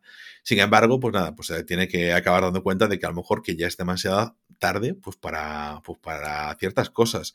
Y la pregunta que quiero que cada vez que hagamos estos episodios hagamos es por qué escogimos esta película, pero la respuesta la hemos dado durante una hora. Es como representa todo lo que no hemos vivido o lo que ha vivido la gente de nuestro entorno y creo que puede ser perfectamente una película generacional, no porque trate un tema generacional, sino porque sí que representa una generación de verdad. Sea, Es que habla precisamente de eso, de ir en piloto automático, de sí disfrutar de la vida, ¿no? Porque esta mujer, pues bueno, tiene una relación maravillosa con un hombre mayor que ella, que le aporta un montón de cosas, que tiene una relación súper sana con él. Luego de repente conoce a una persona, no sé qué. Pero ella en realidad todavía no había tenido ese momento de, de conocerse a sí misma, ¿no? mm, Y es lo que representa al final el final de la peli. Cuando realmente ha hecho ese proceso todo de decir todo esto han sido partes muy buenas de mi vida, pero ahora realmente cojo la cojo el timón el timón yo, ¿sabes? Y cojo el toro por los cuernos yo. Entonces, eh, eso está muy guay, muy guay. ¿Qué, ¿Cuál es el problema? Que aquí viene el título de la película. Que muchas veces durante ese proceso de aprendizaje, supuestamente tú eres mala persona. claro. Porque una mala persona es aquella persona que durante su camino en la vida hace daño a los demás intencionadamente o se aprovecha de los demás. Pero esta chica no hizo nada de eso. No. tuvo una relación maravillosa con la persona con la que estuvo. Con el Askel, con el novelista gráfico, que... Lo deja, se va con otro, o sea, lo deja porque se empieza a enamorar de otro y de repente eh, esa, la primera persona, o sea, el primer novio se pone enfermo, muy enfermo, y ella lo acompaña. ¿Ella es mala persona? ¿Por qué? Porque no sabía lo que quería y no sabía si estaba preparada para estar con alguien. Claro, es que pongámonos.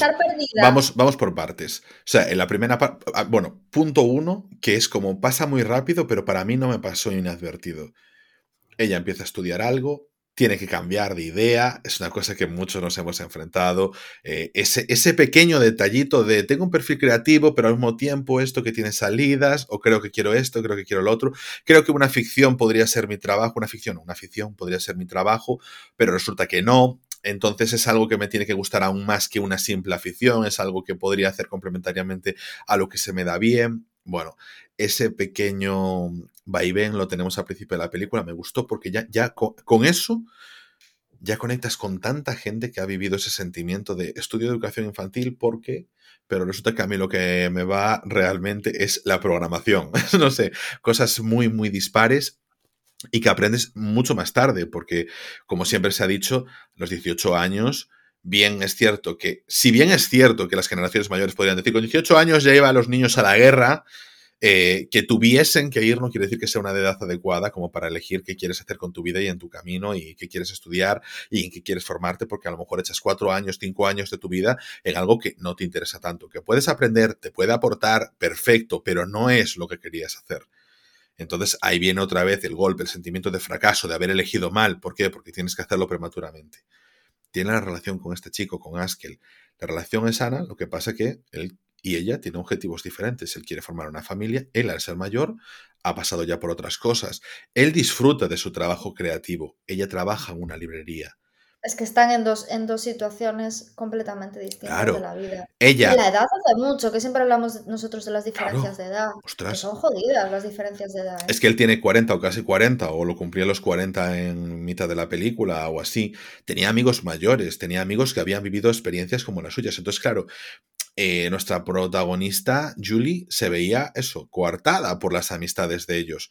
Él tenía cierta notoriedad, entonces ella como que se veía además en segundo plano a su pareja, que era reconocido, tenía renombre, iba a firmas, eh, etcétera.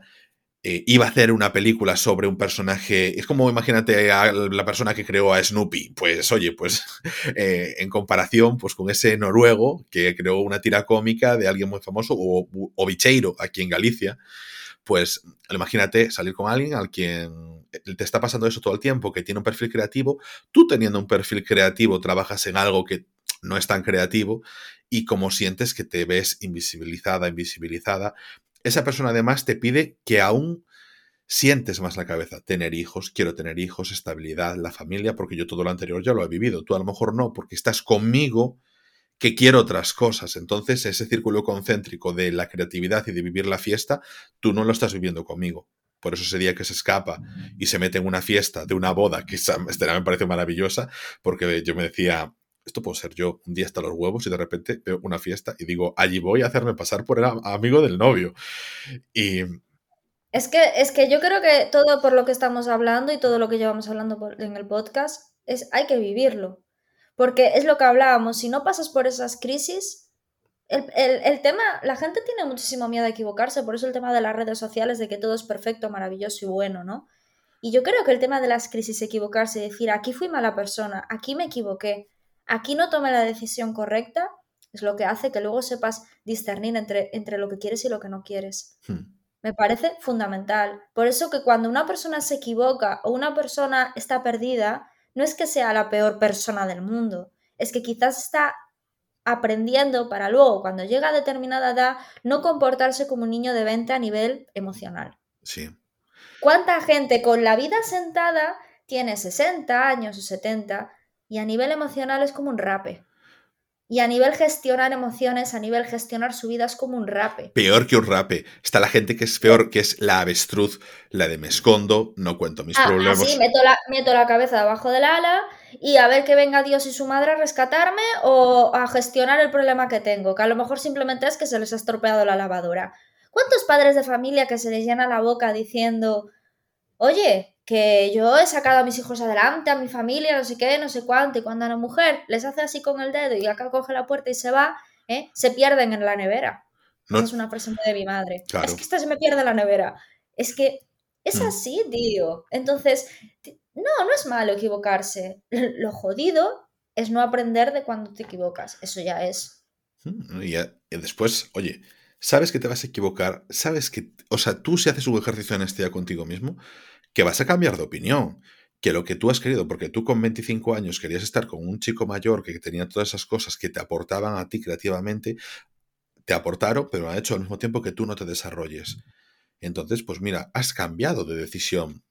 Me gusta la escena de la ruptura, me pareció increíble, me pareció de las escenas de ruptura más naturales que he visto en el cine. Más reales. Sí, me pareció, uff, no y lo que se planteaban, las cosas que hablaban, como cuando eh, eh, te planteas una ruptura, es precisamente cuando es cuando la persona con la que estás es buena y quieres, ¿no? Porque claro, si, si es un desgraciado no hay mucho de lo que dialogar ahí.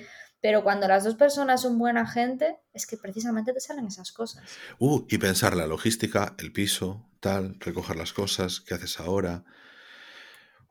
el momento también en el que ella lo decide, en el que necesito dar un vuelco en mi vida, en el que se juega con esa escena de se detiene el tiempo y, yo corro, porque es en plan, corro porque necesito avanzar, pero avanzar hacia atrás, porque ella vuelve, necesito volver a, a mi edad a la que se me estaba correspondiendo porque tengo que aprender cosas que dejaste a mitad antes esto de volver atrás de lo de chavalas, de que precisamente es lo que hacen, que antes no mm. mencionamos. ¿La película de chavalas sabes dónde está disponible ahora? Eh, no, no, no, pero mientras tú estás hablando yo ahora lo busco.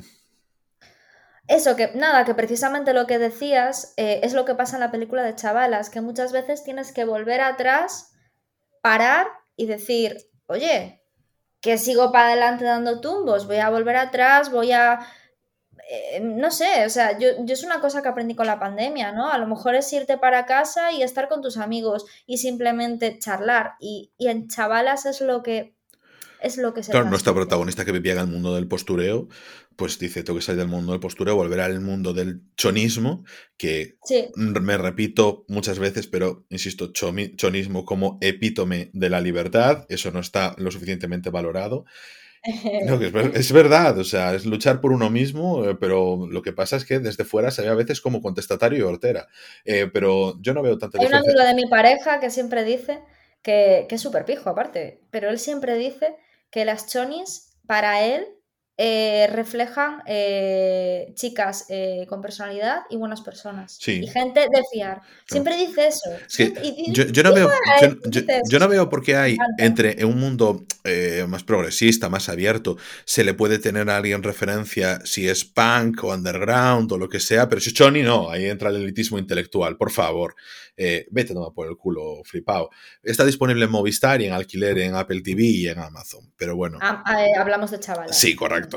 Y en este caso, ella vuelve hacia atrás porque ha pasado una noche de puta madre con un chaval, se lo ha encontrado, eh, no, han, no han tenido y han tenido al mismo tiempo un rollo ahí muy especial. de nuevo en la peor persona del mundo. Correcto, Julie está ahí con este chico, que, insisto, voy a renunciar a intentar pronunciar el nombre, vamos a llamarnos a él, por, a referirnos a él por este chico, porque el otro, pues aún te puedo decir que Axel, Axel, Axel, no, Axel, porque es Axel pero va con K, ¿sabes? Es la, otra cosa. Es que yo voy a ver. era, dibujante de cómics. Sí, sí, sí. Eh, es que el chico este se acabo de comprobar, se llama Avint y, y me suena raro decir Avint. ¿Sabes que ese, chico, el actor, es eh, médico? y que él ejerce su profesión de medicina tan ricamente. pues qué bien y lo cuando, hace. Y cuando lo llaman, tal, le encanta lo de actor, le encanta, pero dice que quiere su vida tranquila. Pues qué bien. Es que esa, es la clave, joder, es que la gente feliz es así, tío. Es la gente que dice que no, que yo no quiero triunfar. Esto me gusta, me hace feliz, me tal, me cual. Pues cuando tal, me pido una excedencia en mi trabajo y me voy a hacer lo que me hace feliz y luego vuelvo. Estuve durante toda la pandemia trabajando como un negro. Hmm. Eh, bueno, qué frase más fea, pero es que es una frase hecha de hace mil años y a veces sale, pero perdón. Eso, que estuvo trabajando muchísimo. Estuvo. Em, sigue trabajando ahora, paró para grabar y volvió otra vez. Hmm. Y es, no sé si es neurólogo o una cosa así, el tío es un crack, ¿eh? Hostia, no lo sabía. Pues es, y como actor, es que las actuaciones están todas muy bien en esta película. Ya con este chico, ahora sí, el joven con el que se encuentra, que claro, ya es otra historia. El chico es eh, camarero puede ser, estoy, no, me estoy confundiendo, si es camarero, él es, es bartender. Em, Intelectualmente está bastante por debajo de ella. intelectualmente, vamos a decir, en ese perfil creativo, tiene otras, otra forma de vivir, tío, una forma de vivir más en, el día a día, en lo tranquilo. Sí, correcto. No tiene Claro, porque ella se veía que sí, muy bien en las conversaciones de los amigos de, que, de casi 40 o de ya 40, de conversaciones de intelectuales que parece una película de Nisar Khan, pero eh, al mismo tiempo también eh, notaba ese cinismo que persistía que decíamos antes. Al final la vida te va poniendo tantos límites que te vuelves cínico. Y ella sabía que poco a poco se estaba marchitando en ese sentido.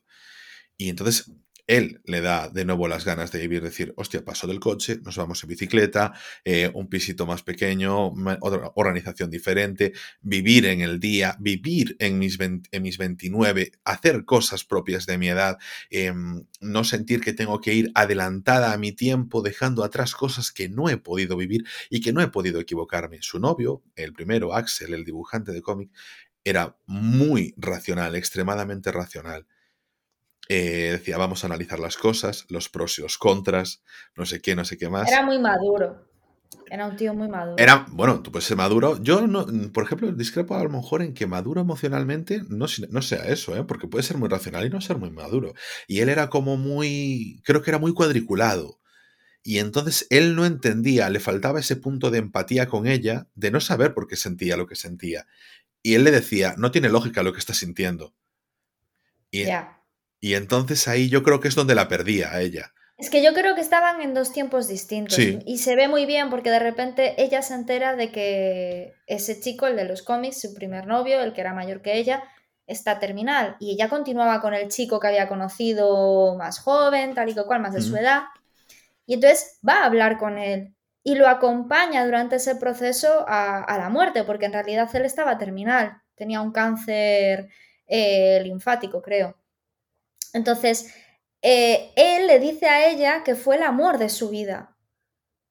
Y, ella se nota que, estuvo enamoradísimo de él, pero yo, lo que percibí, no sé si tú percibiste lo mismo, que la diferencia de edad, la diferencia de madurez y ser las dos, dos personas muy preocupadas por, porque hay gente que no se preocupa por vivir, ¿no? Hmm. No se preocupa por vivir las etapas, no se preocupa por disfrutar y va en inercia y está así toda su vida. Pero ellos dos, los dos se preocupaban mucho por eso. Entonces yo creo que cuando los dos estáis preocupados por eso y hay una diferencia de edad tan grande, de 10, 11, 12 años, es difícil. Sí. Yo creo que estaban en tiempos distintos, eran una pareja maravillosa, pero que si él hubiera tenido la edad de ella o ella la de él, eh, hubiera sido otra cosa. Hay una, parte de la película porque me gusta porque quieren transmitirte muchas, o sea, cosas en pequeños detalles, que es en la entrevista que tienen en la televisión, cuando le están preguntando porque están adaptando su cómica a una película y le están hablando sobre el lenguaje políticamente correcto que, o incorrecto en ese caso que utilizaba su, gato. El gato que era el protagonista de los cómics, pues como antes decía un Snoopy, pues podría ser un Garfield, pero un Garfield rebotado, ¿no? En plan más, más cínico, más picarón y todas esas cosas que un humor que a principios de los 2000 se aceptaba, a principios incluso de los 2010 se aceptaba, a los 90 podría ser muy interesante, eh, porque eh, es que es el gamberro, es el seductor, el canallita, todas esas cosas, y que ahora mismo decimos, eso es casposo.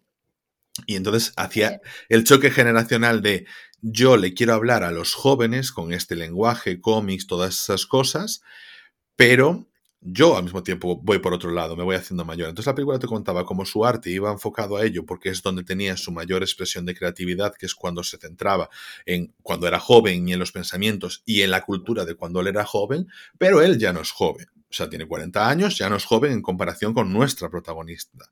Entonces me gusta cómo de repente en esa entrevista nos quiere mostrar esa dualidad de que esa parte creativa la podía mantener porque su cabeza vivía en el antes pero su vida real vive en, el, en sus 40 años. Y como eso chocaba entre él y a él le frustraba, pues, entonces pues se ponía a la defensiva y todo el tema. Bueno, al margen de que luego pues sabemos eso que tenía el cáncer y que le daba igual pues ya montar el pollo en la televisión o lo que fuera, fuese.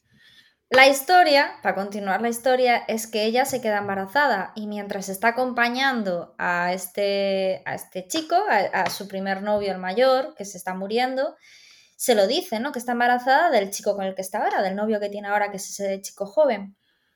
Joven como ella, vamos. Y, entonces e, él le dice, ¿y estás feliz y tal y que cual? Porque él pensando que quizás ahora sí que querría tener hijos, hmm. pero a ella no se la ve feliz. Hmm. Y entonces de repente ya fallece este, este, este chico. Sí, el dibujante de cómics. Sí.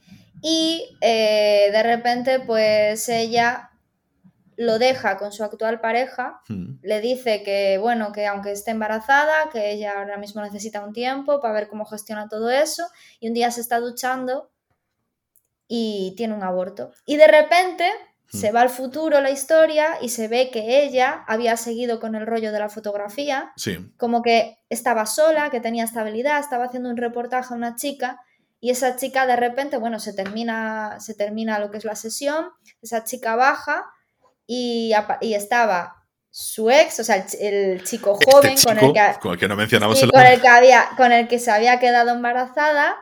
Em, y la chica a la que estaba entrevistando y haciendo las fotos, haciéndole el reportaje, era su mujer. Y tenían hijos. Y ella se queda mirando por la ventana, viendo esa situación, y de repente se ve la cara de ella, que puedes decir, jo, que se le queda de cara de, vaya, yo quería ser esa chica, lo que me dejé pasar, lo que dejé ir pero ella se le ve súper tranquila consigo mm. misma.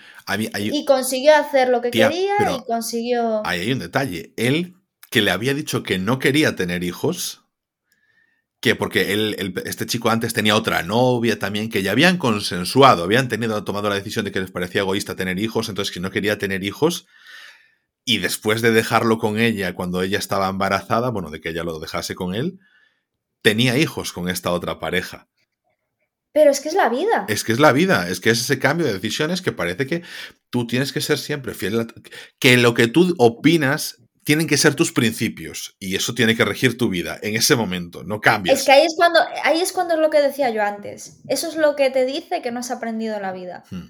Porque chavalas precisamente, y lo que os decía, ¿no? precisamente a mí en la pandemia, lo que me enseñó también, que muchas veces hay que ir atrás Hmm. Que muchas veces hay que decir, bueno, pues a lo mejor me tengo que ir a casa, sentarme con mis amigos de toda la vida, volverme a, reencontrar conmigo misma, con mi madre, con mi padre, con la vida de antes durante a lo mejor, pues no sé, 15 días, 20, 10, un camino de Santiago, pero a lo mejor en lugar de irte a Bali, te vas a tu puñetera casa. Hmm. Y a veces eso es necesario, ¿no? Y cuando tú aprendes de esas cosas es cuando avanzas.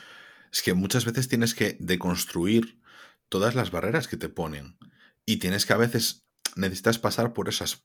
Esa, siempre es muy interesante el tema de volver a los orígenes, porque yo creo que todo el mundo pasa por muchas épocas en su vida en las que dice yo no antes no era así, qué pasó, qué me cambia, podría volver a ser como antes, antes eso me gustaba. O precisamente he cambiado. O sea, mm. yo creo que, joder, tú y yo somos un ejemplo claro. Hemos cambiado nuestra manera de pensar, increíblemente. Entonces, al final, yo es lo que aprendo. A veces tienes que volver atrás para asumir todos esos cambios, mm. para asumir, ya no soy esa persona de 18 o 15 años, ¿y qué? Pero tengo que ser consciente de lo que quiero ahora. Mm. No puedo estar anclado ni en mis expectativas de lo que quiero en un futuro, ni tampoco puedo estar anclado en lo que quería la Ana o el Ángel de 22 años, o de 20, o de 21, o de 18. Tengo que saber lo que quiero yo ahora. Y a lo mejor nunca he querido tener hijos y ahora de repente me da la rutada y quiero tener hijos. O a la contra, siempre he querido y de repente me doy cuenta de que la Ana de 35 no quiere tener hijos. Hmm. Entonces yo creo que al final es eso, vuelves atrás no para recuperar lo que eras de joven, vuelves atrás para asumir lo que eres ahora. Sí. Y eso es imprescindible. Y a veces necesitas un poquito de, de volver a verlo con, tus ojos, esa parte visual de decir, hostia, la casa donde estuve, esto pasó así, de repente te desbloqueas recuerdos que tu cabeza bloqueó porque como te acuerdes de ellos y estés haciendo lo que estás haciendo, que es a lo mejor va en contra de tus intereses, de lo que a ti te gusta, de lo que tú quieres y de quién eres, si desbloqueas ese recuerdo te haces daño. ¿Y no crees que precisamente la protagonista es lo que hace, volver atrás cuando acompaña a su exnovio durante la muerte? Sí. Vuelve atrás para decir, ostra, ahora esto que tengo tampoco me gusta. Vuelves atrás, pero no vuelve atrás para volver con él. No quería volver atrás para volver con él, volvió atrás porque sabía que para, que para ella era importantísima esa persona para asumir la persona que era. Es que ahí cerró heridas, cerró rencores, porque ella se veía en la película que tenía rencores. Cuando estaba en la casa, una casa que le invitaban al principio de la película, con los amigos de él, sí que había rencores en cómo él afrontaba los temas. Por eso te decía lo de que eh, para él era, que era muy calculador y todo eso. Ella en las discusiones se veía cohibida, porque claro, él si en una discusión te plantea las cosas con la lógica del Excel, pues claro, en, el plano teórico tienes razón, pero... Y con la lógica de tener 15 años más o 12. Claro, tienes la, la, experiencia te está planteando el raciocinio y tú no sabes ni explicar tus emociones, ni lo que sientes, ni que tus emociones y tus sentimientos a lo mejor tienen tanta prioridad como su lógica. Y entonces ella calla, acepta, calla, acepta, calla, acepta. Y en ese momento, cuando está él mal, también simplemente siente la libertad de decir, hablo. Escucho, hablo, digo lo que siento. Entonces, eso es ese rencor, rencor hacia sí misma por callarse en esos momentos.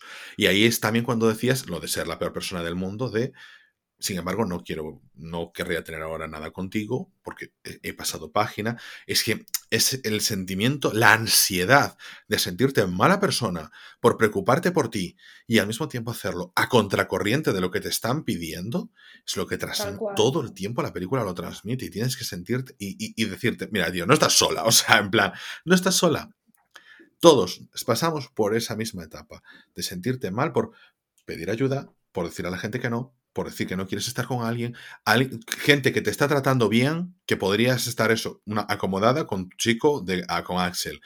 Resulta que has cambiado de idea y quieres estar con alguien más de tu edad, de, tu rollo y todo eso, y, que te trata bien, que estás bien con él y que estás enamorada, y dejas de estarlo. O sigues estándolo, pero quieres pensar de ti, pues lo dejas también lo que has estudiado, lo quieres dejar, pues oye, pues tus padres también significan un esfuerzo económico de la universidad, de todo eso, y has querido cambiar, lo dices con culpa, el sentimiento de culpa constante y perpetuo de las expectativas que los demás también ponen sobre ti y de cómo tienes que ser y que tú adoptas.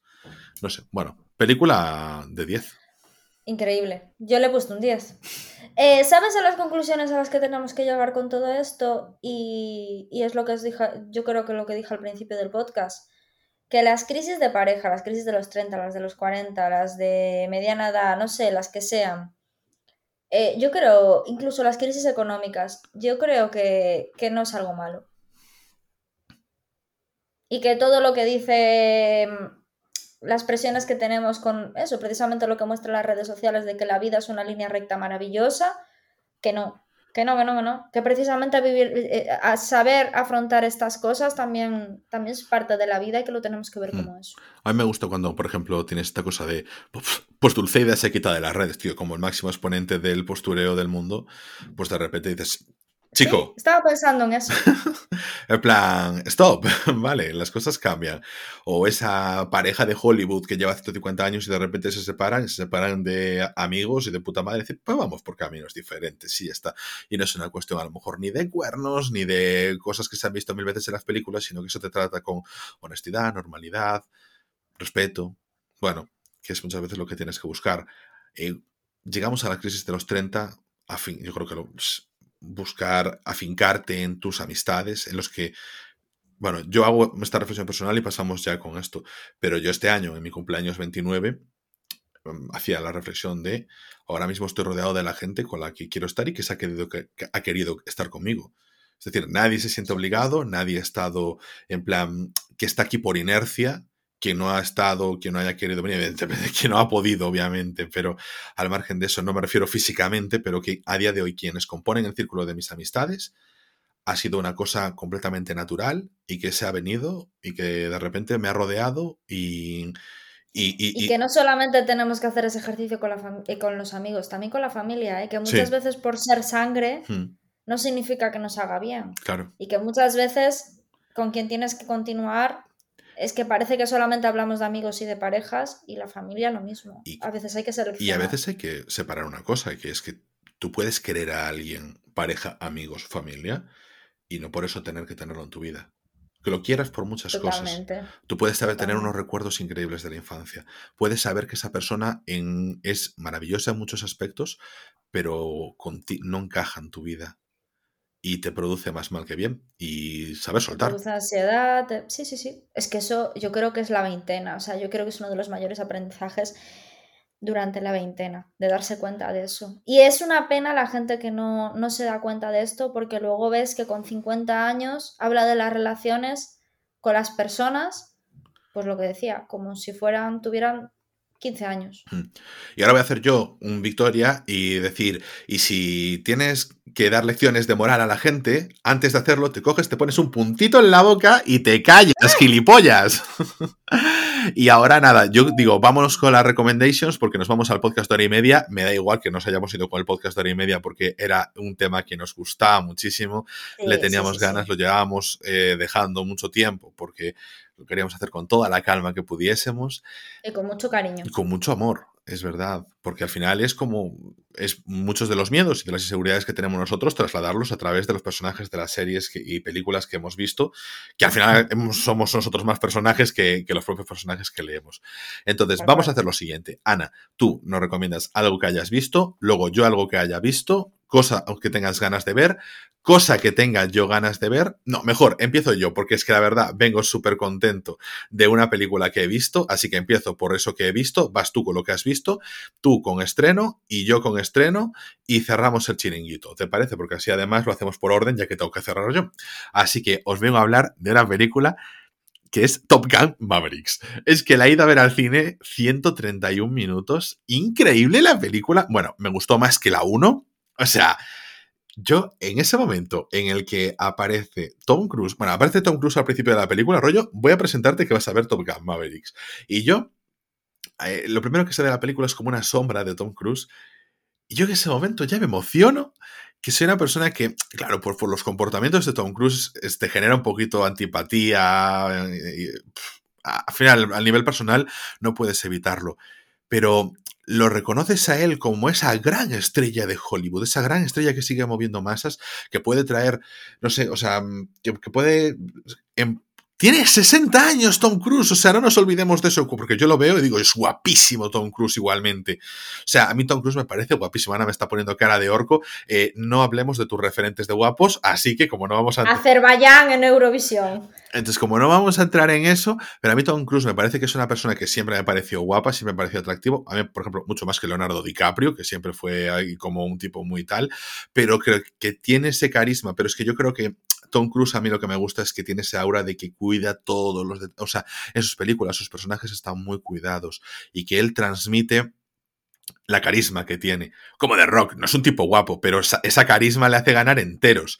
Porque, porque la tiene, entonces es como que le genera ese aura y Tom Cruise tiene el aura de superestrella que a veces queda difuminada entre tanta producción, entre mediocridades y todo eso. Y Top Gun Mavericks es esa secuela que nadie pedía y que sin embargo la verdad es que viene de puta madre porque es consciente autoconsciente de que Top Gun 1 es una película propagandística para fomentar el, alistamiento en la Marina de los Estados Unidos y que tengas más soldados y todo eso.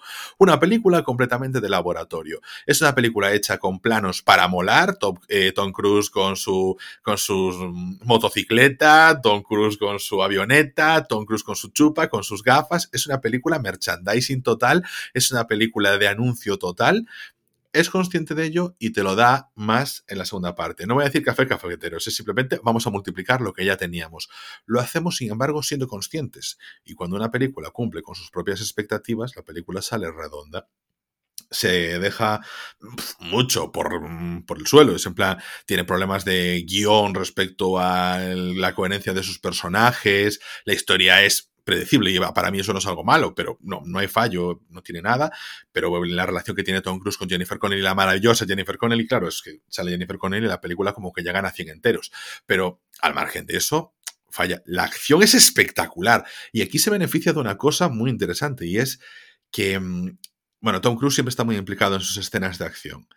Pero se nota que es una escena de acción muy artesanal, ¿no? O sea, no tienes mm, pues el CGI de Avengers, nada por el estilo, y no son persecuciones aéreas, sí, lo que quieras, pero es acción, acción, y te la saben transmitir. Entonces eso da gusto ver el mismo con el que se ha cuidado. Bueno, la película salí encantadísimo y ya identifiqué la canción de Lady Gaga, también muy chula.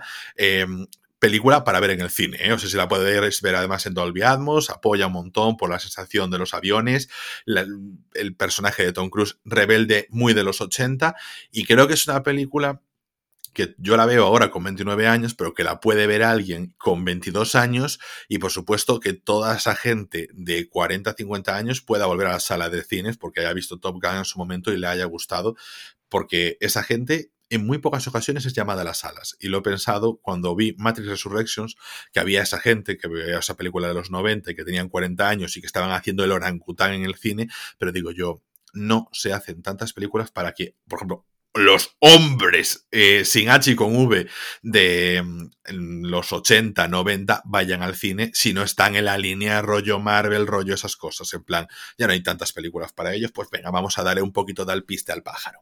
Ana, ¿qué has visto tú que te apetezca contar? Bueno, a ver, yo estoy viendo, bueno, estoy terminando ya, la serie Rapa, la de Jorge Coira y Fran Araujo, que bueno, es como, yo pensé que iba a ser un estilo hierro, que a mí no me gustó mucho la de Candela Peña, que aunque tuvo muy buenas críticas, a mí no me moló demasiado. Pues esta empecé a verla porque sale Javier Cámara y porque vi la entrevista de la script em, de Javier Cámara. Y como me encanta este hombre, sabéis que soy súper fan de él, dije, venga, voy a darle una oportunidad.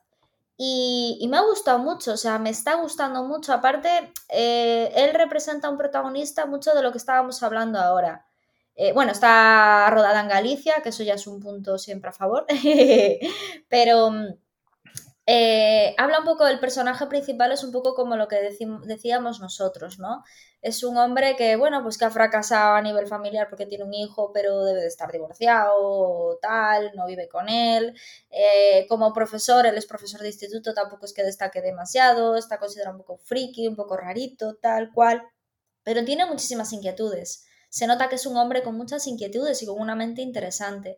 Y él es el que encuentra el cadáver, bueno, a una mujer moribunda, que es la alcaldesa del pueblo, la, bueno, pues él se implica muchísimo la ayuda, eh, para una furgoneta en medio de la carretera, la meten en la furgoneta y la llevan al hospital moribunda y finalmente después de unas horas la mujer muere. Entonces él se implica en resolver ese caso.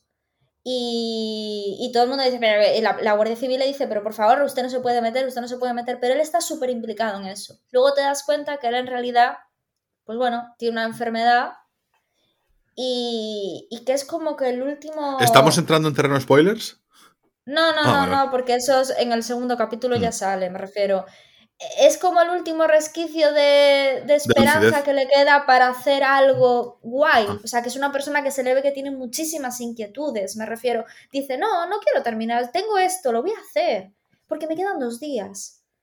Entonces, como me quedan dos días, esto lo quiero hacer y quiero coger las cosas con ganas. Entonces, eso me, gustó, el personaje que representa, aparte Javier Cámaras, todo lo que hace lo hace increíble.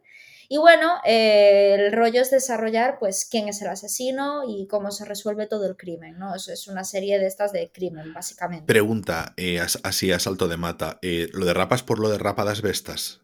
Sí. O sea, porque está ubicada en Astrada. Salen caballos, salen caballos y así. O sea, pero prefiero, está, está ubicada. No, eh, está, está ubicada en el sur, en el norte de Lugo. En el norte de Lugo, vale, vale, porque es lo que ubicamos a. a, Serra Capelada. Claro, porque la gran fiesta de rapas es en Astrada, vale, vale, para ubicar un poquito que va. Pero salen un montón de caballos. Mm. Aparte, tiene bastante significado el tema de los. Bueno, a ver, que ya te digo que me queda bastante serie por ver. O sea, yo creo que me quedan la mitad o dos capítulos o así. Mm.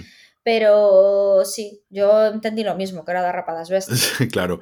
¿Explicamos un poco lo que es? Explica tú, Ángel, que tú estas cosas se te da mejor. No, la rapadas bestas es una fiesta tradicional aquí en Galicia en la que pues eh, sueltan un montón de caballos y la, gente se monta. Pues imaginaos los Sanfermines, pero con caballos, y la gente se monta y empieza a cortar las crines, a podar pelaje y todo eso.